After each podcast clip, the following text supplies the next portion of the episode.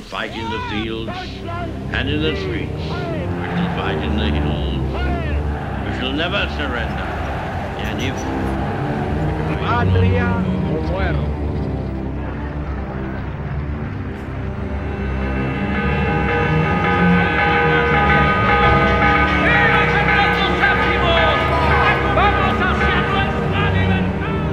Agosto 15 de 1909. Señor Tomás A. Edison. Ahora hecho con orgullo estrecha su mano. Porfirio Díaz.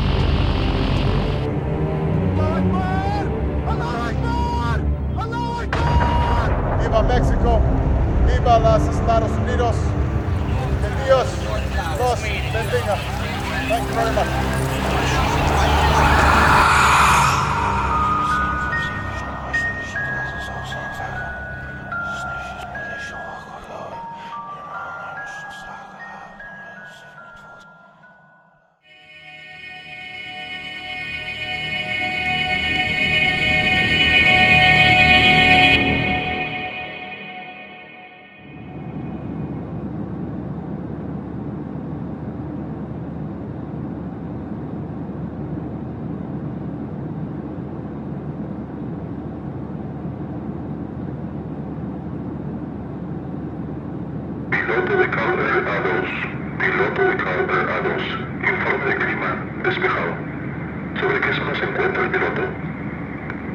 Kenneth Arnold. Aquí Kenneth Arnold, volando a una altitud de 9000 pies.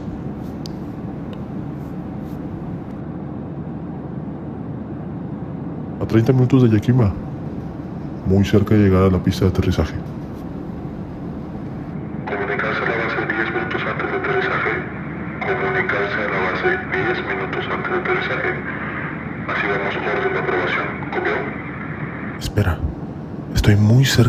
Rainier. Supuestamente por esta zona se estrelló un C-46. Uf, darán 5 mil dólares si reporto que logro ver desde aquí. Como sea, tendré que bajar un poco más. 5 mil dólares no me caerían nada mal. Piloto Calder A2. ¿Me copió el mensaje? Confirma recibido un cambio. Base de aterrizaje, me tendré que desviar un momento. Notifique en qué dirección. No hay una zona de aterrizaje cerca. Bravo, bravo. ¿Me escucha? Mi avión, mis reglas. Creo que llegaremos un poco tarde a la junta. Ok, 9000 pies de altitud. ¿A cuántos nudos vamos? Vaya, no vamos nada lento. Reduciré la velocidad.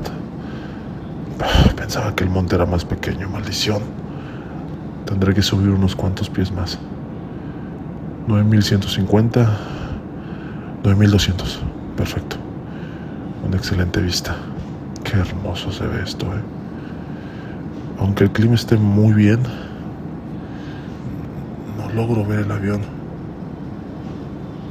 O rastros de colisión. Maldita sea. Ah, será mejor que regrese. Será mejor que ponga un poco de música. Y creo que esto animará un poco el disgusto de no haber encontrado este avión.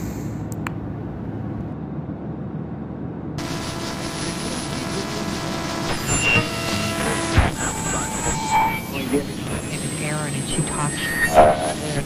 Ten dollars was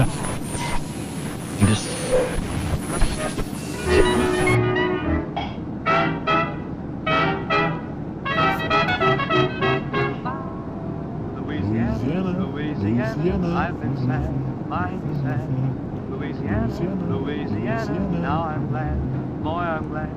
The whistle's blowing, the train is going. Here I come, here I come. I'm tired of roaming, that's why I'm homing. Back to happiness and then this some. Louisiana, no place is grander. I declare. I do declare. No skies are blue, no friends are doing anywhere, anywhere. Take me to your heart, give me one more star. It's a little child, just a running wild. Louisiana, Louisiana, my home.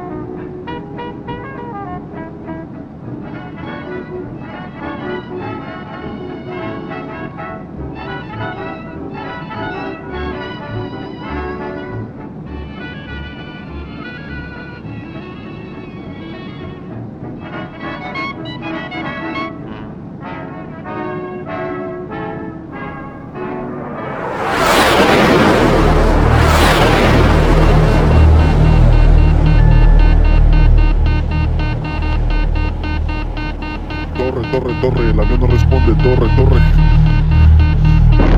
El avión no responde, torre, torre.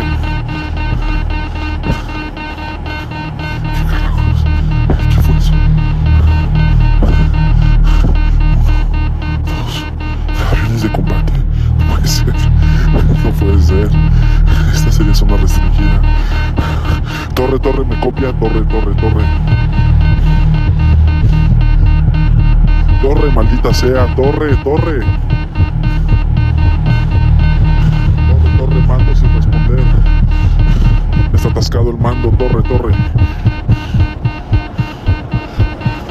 Torre, torre. Brújula girando como loco. No, no responde, torre. Torre, necesito apoyo, torre.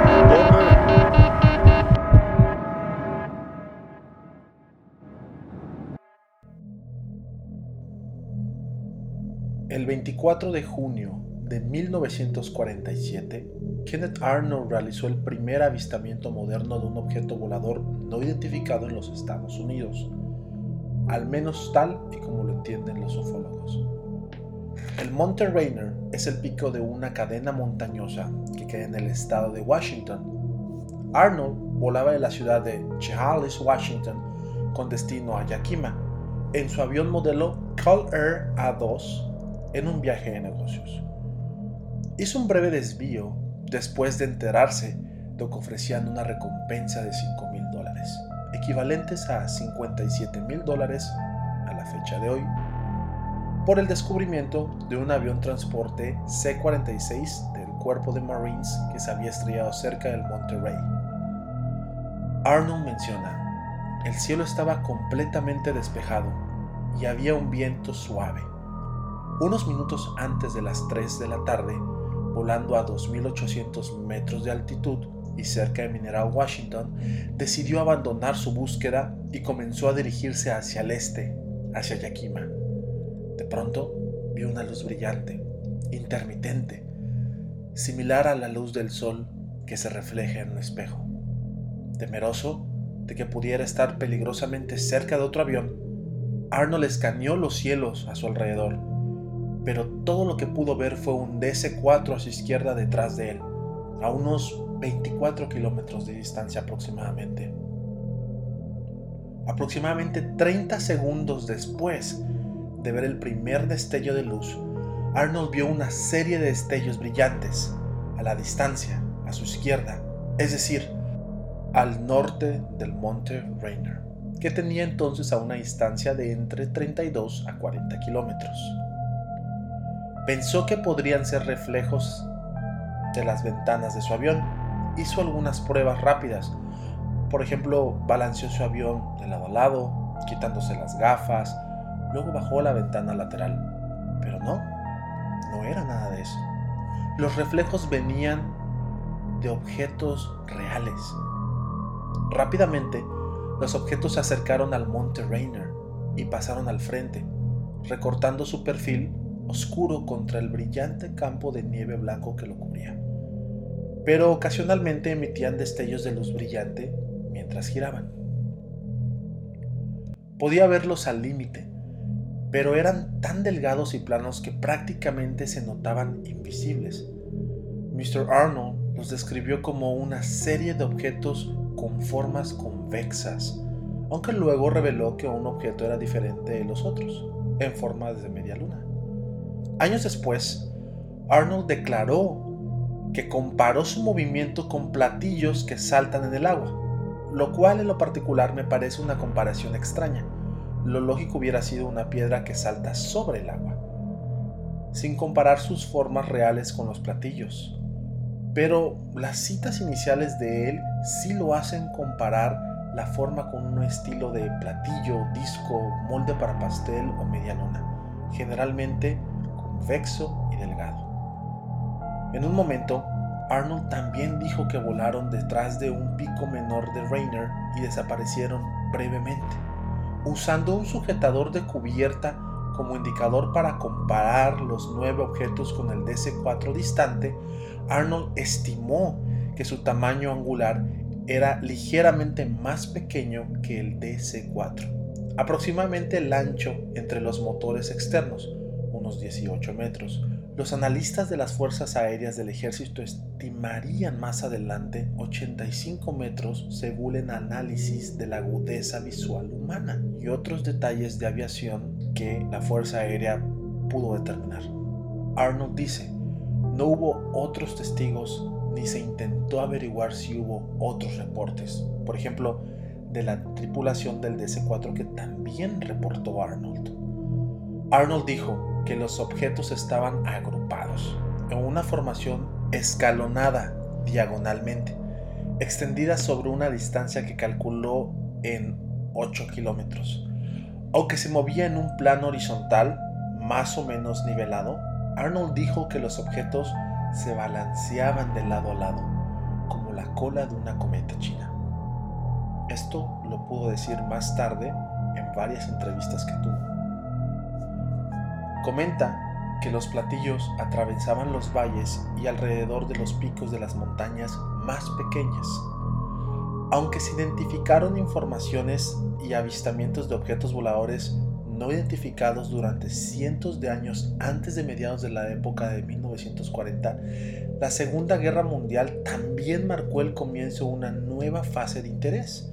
El histórico avistamiento de Kenneth Arnold, combinado con un incidente más ovni, muy publicitado, que tuvo lugar más tarde ese verano cerca de Roosevelt, Nuevo México, hizo más que nada alimentar ese frenético interés en los visitantes de otros mundos y establecer una nueva subcultura conocida como ufología. Esta subcultura abrió nuevas puertas a la investigación de avistamientos ovnis incluso en el pasado por medio de pinturas, escritos en lo que llamamos pinturas rupestres, donde se le ha dado verdadero o no el significado a la referencia que podrían tratarse de una especie avanzada que llegó a nuestro planeta mucho antes del primer avistamiento documentado por un piloto norteamericano. El periodista Bill Beckett de la United Press utilizó el término platillo volador después de recoger el testimonio de Arnold. Volaban de una manera caprichosa, como cuando usted lanza un platillo sobre el agua, que va rebotando sobre ella. Pero muchos años antes, el 24 de enero de 1878, un agricultor llamado John Martin reportó el avistamiento de algo raro en el cielo de Deniso, Texas.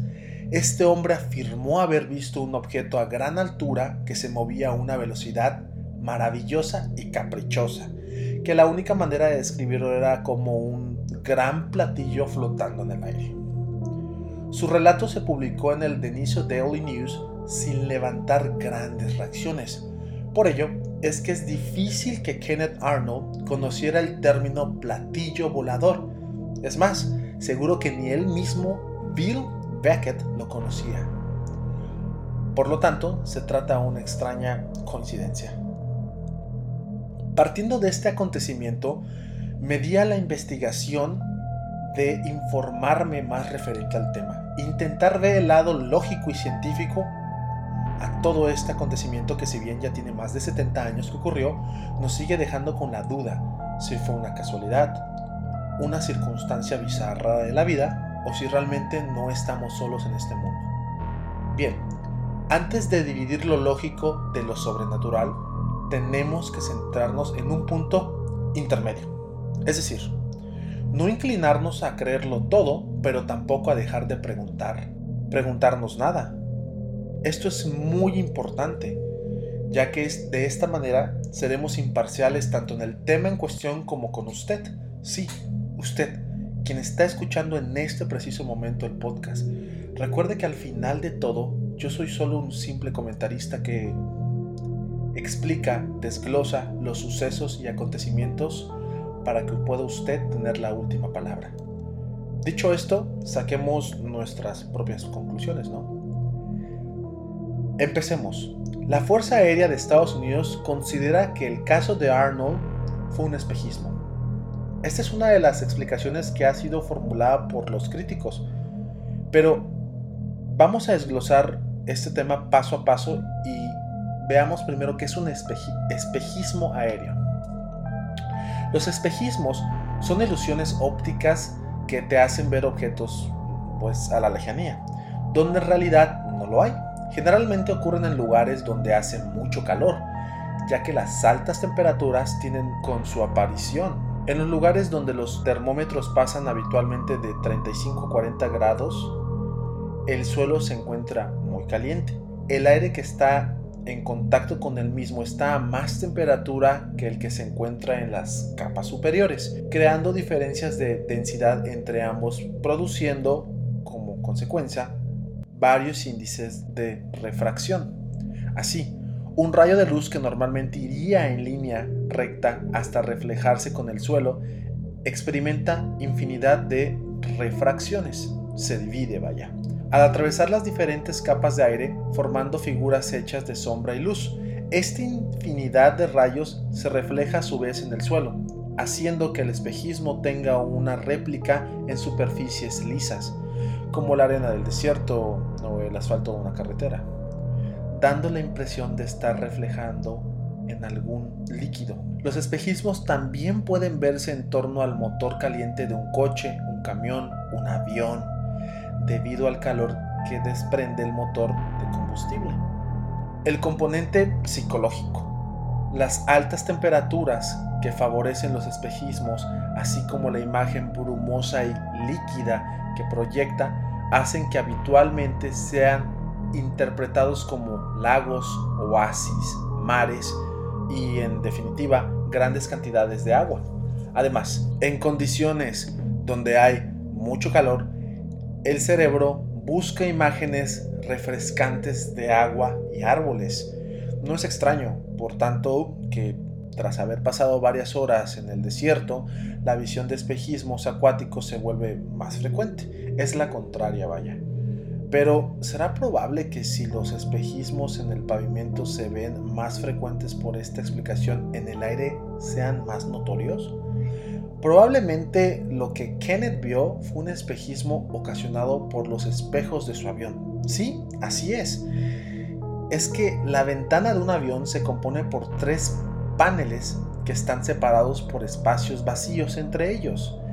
No sé si en algún momento cuando ha tenido la oportunidad de viajar en algún avión, se ha percatado que los espejos o los cristales, ventanas, que aparte de ser ovaladas, tienen como un grosor o un espacio vacío.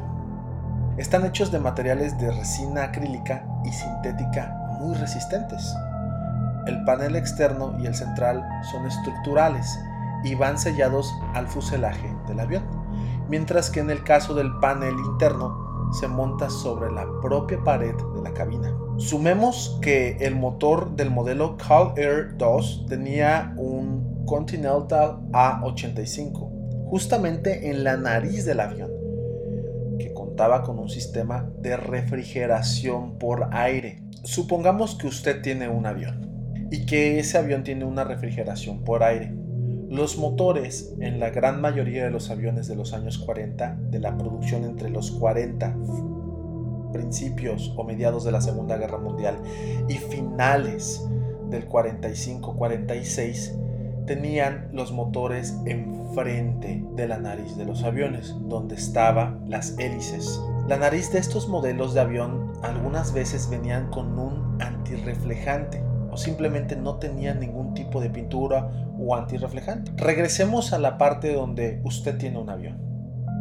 Un Call Air 2, que lo puede buscar fácilmente en Google, que en la nariz tenían el antirreflejante color rojo, normalmente eran de ese color, o simplemente era liso, el metal era completamente liso.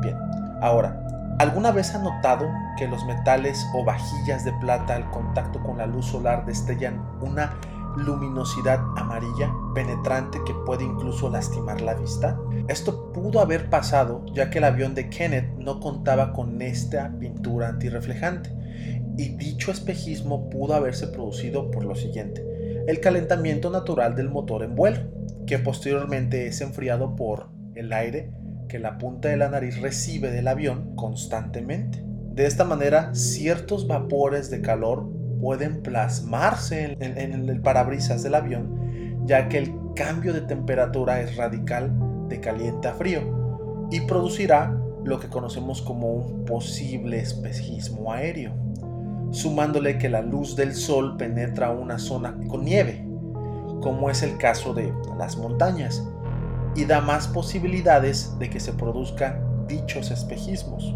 Pero Arnold menciona que él bajó una de sus ventanas para asegurarse de que esto no estaba pasando por su imaginación o un juego bien elaborado de la naturaleza. Se quitó las gafas y se percató de que las mismas imágenes que había visto dentro del avión las podía ver al asomarse por la ventana. En una carta desclasificada, Kenneth menciona, paréntesis, usted puede buscar esta carta en internet, es 100% verídica. La traduje para usted, ya que se encontraba en inglés. He recibido muchas solicitudes de personas que me dijeron que hiciera muchas conjeturas alocadas o inventara. He basado lo que he escrito aquí en este artículo en hechos positivos, o sea, reales. Y en cuanto a adivinar lo que observé, es tanto un misterio para mí como lo es para el resto del mundo. Mi licencia de piloto es 333487. Yo vuelo un avión Call Air. Es un avión barco terrestre de un solo motor de tres planos que está diseñado y fabricado en Afton, Wyoming, con un rendimiento extremadamente alto para trabajo. Avión de gran altura fue hecho para trabajar en montañas. El certificado nacional de mi avión es 33355. En 2004, los pilotos de aviones de combate de la Armada que operaban desde el portaaviones USS Nimitz informaron haber visto ovnis en la costa de San Diego. Sí. Y más recientemente, otros pilotos militares que vuelan con el USS Theodore Roosevelt en el Atlántico hicieron afirmaciones muy similares. La noticia de esas cuentas se convirtió en conocimiento público a partir de un artículo en The New York Times, que posteriormente grandes compañías de televisión como History Channel utilizaron para su beneficio. Estos informes de medios y entretenimiento señalaron los incidentes a los líderes gubernamentales. La pregunta que viene a la mente es, ¿son extraterrestres? Lamentablemente para cualquiera que sea fanático del programa de televisión The X-Files, simplemente es mucho mucho más plausible que lo que estos pilotos estaban viendo es algo con una explicación tal vez más común. Ya sea una falla instrumental o algún otro artefacto inexplicable, dado el profesionalismo de los pilotos que informaron los avistamientos, estoy bastante seguro de que si vieron un ovni, el problema es que muchas personas saltan directamente de no identificado en ovni a platillo volador. Eso es un salto demasiado grande para ser razonable. Simplemente no hay evidencia creíble de que la Tierra está siendo visitada por un extraterrestre o por un conjunto de ellos. No hay artefactos, ni fotografías claras, ni alienígenas. Solo Kenneth Arnold sabe lo que vio. Sea un espejismo o sea producto de su imaginación o tal vez estar pensando en situaciones paranormales o de su día a día en ese momento lo hizo ver lo que vio. Como sea, es un tema que se llevó a la tumba y jamás podremos saberlo con certeza. Lo que sí tenemos muy presente es que aún en este mundo y pleno siglo XXI nos falta mucho por descubrir cosas fantásticas e inimaginables. Nos esperan allá afuera. Es terrorífico pensar que nos encontramos solos, como también pensar que no lo estamos. Ni en una ni en otra ganamos. Como sea, hasta el momento en lo que fue grabado este podcast que usted está escuchando, no tenemos la tecnología suficiente para responder a todas esas preguntas que como ser humano nos hacemos. Es muy común cuestionarse las cosas, es natural muy natural hacerlo. Y sería innatural no hacerlo. Albert Einstein citó unas palabras que me gustaría dirigírsela a usted. Hace muchos años dijo lo siguiente. Lo importante es no dejar de cuestionar. La curiosidad tiene su propia razón de ser. Uno no puede dejar de asombrarse. Cuando contempla los misterios de la eternidad, de la vida, de la maravillosa estructura de la realidad. Basta con que uno intente comprender solo un poco de este misterio cada día. Muchas gracias por escuchar este podcast. Espero que de verdad haya sido de su agrado. Nos vemos en el siguiente podcast. Y vámonos, porque aquí espantan. Hasta pronto.